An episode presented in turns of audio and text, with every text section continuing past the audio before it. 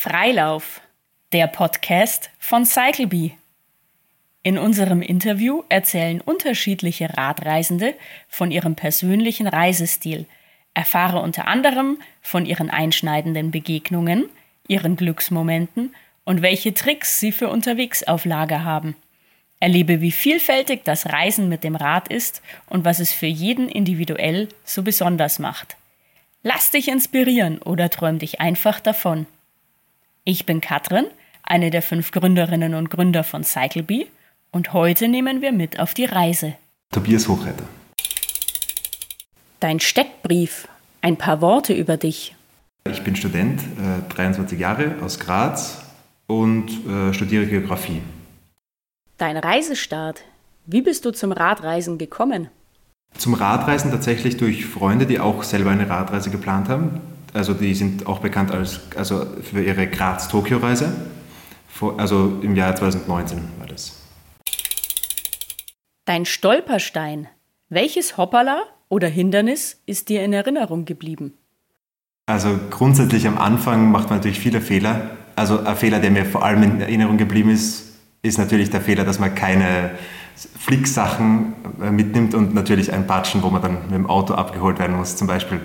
Oder andersrum, also das wäre jetzt mechanischer Natur, vielleicht auch äh, bezüglich, dass man das, das, falsche Essen mitnimmt und einem komplett schlecht wird während der Fahrt. Das wäre die andere Sache. Dein Glücksmoment, ein besonderer Moment deiner Radreisen? Grundsätzlich bei den Radreisen bei mir meistens die Ankunft, obwohl ich die bei den ganz langen Radreisen kaum realisiere in dem Moment, wo ich ankomme. Äh, was mir jetzt wirklich gerade einfällt, ist zum Beispiel auch, das war nur eine Eintagestour. Da bin ich das erste Mal in einem Tag ans Meer gefahren. Und dieser Moment, wo ich das Meer das erste Mal gesehen habe, der war wirklich extremst emotional. Also da ist mir schon eine Träne gekommen tatsächlich. Deine einschneidende Begegnung. Ein Zusammentreffen auf einer Radreise, das dir in Erinnerung geblieben ist. Was sehr skurril war, das war in Kroatien, da war ich auf dem Weg nach Griechenland am zweiten Tag in Split war das.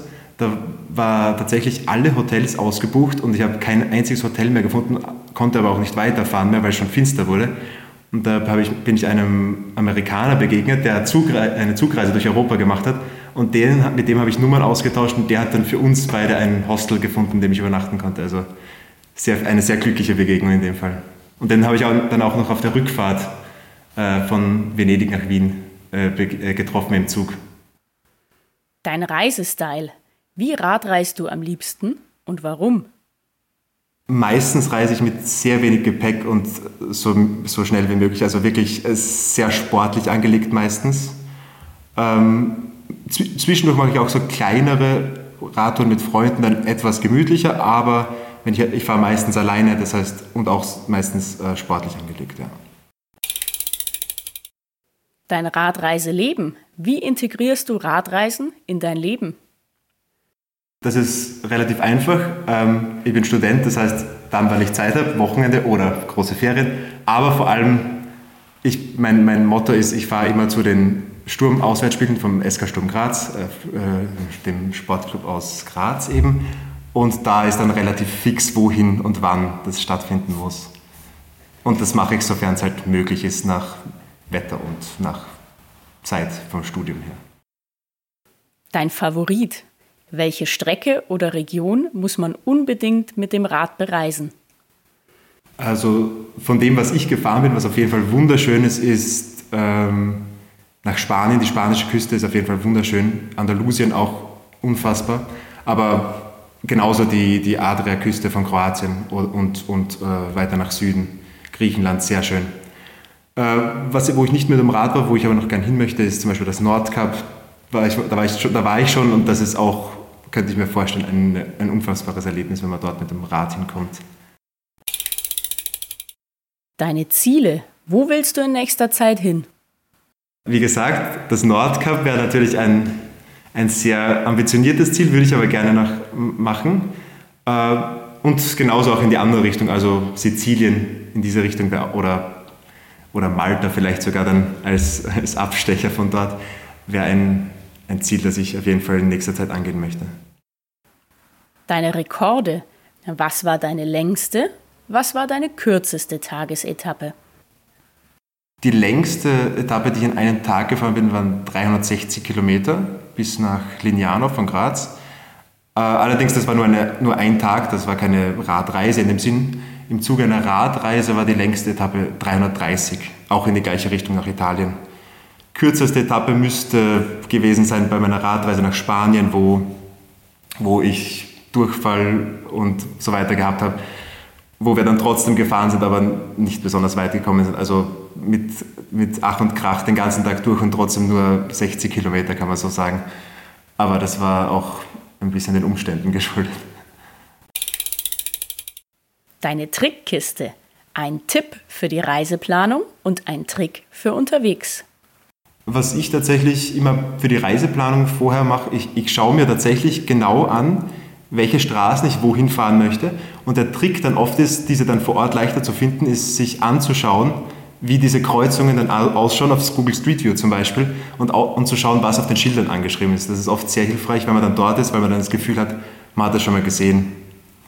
Äh, und für unterwegs, ähm, ich glaube, der wichtigste Tipp ist, wenn man nicht am Rad sitzen muss, sollte man sich einfach hinlegen. Solange man sich hinlegen und ausruhen kann, sollte man sich hinlegen wenn das möglich ist. Das ist für die Regeneration am besten. Dein Reisegepäck. Was muss immer mit dir auf Reisen gehen und was darf daheim bleiben?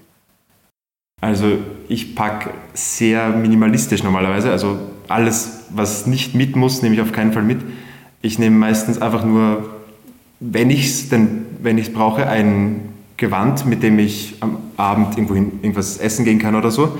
Das heißt, eine Hose, ein Leiberl, äh, sonst zum Anziehen nichts. Ich gehe dann immer mit den Radschuhen herum, das heißt keine Schuhe und eine Zahnbürste. Das ist so und ein Handy-Aufladekabel. Also das ist dann wirklich so das Einzige, was ich mit habe.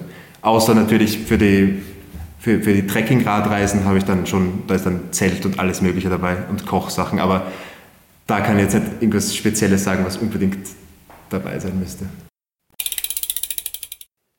Deine Herzensangelegenheit. Was liegt dir bezüglich Radreisen besonders am Herzen? Es ist schon eine ganz andere Art, wie man die Landschaft kennenlernt. Also wenn man mit dem Auto jetzt wohin fährt zum Beispiel, dann lernt man, das nicht, lernt man die unterwegs nicht so viel kennen, was es dort gibt, wie es dort wirklich ausschaut. Auch Leute lernt man nicht, lernt man nicht kennen, äh, sondern ähm, höchstens auf der Autobahnraststätte. Es ist nichts, man erlebt es vielleicht nicht ganz so intensiv, wenn man zu Fuß geht, aber es ist trotzdem eine sehr intensive Erfahrung der Landschaft und der Leute, aber trotzdem kommt man in gewisser Geschwindigkeit voran. Das heißt, das ist eine sehr gute Kombination, ein, ein Zwischending quasi. Deine Nachlesen, kann man mehr von dir und deinen Reisen erfahren? Es gibt an sich einige Artikel für, von mein, für meinen Radreisen, für für den SK Sturm. Darüber gibt es einige Artikel auf der Webseite selber vom, von SK Sturm, aber sonst meine privaten Radreisen sind jetzt sonst nirgends wirklich oft öffentlich dokumentiert. Danke dir. Jetzt sind sie dokumentiert. Ja, stimmt.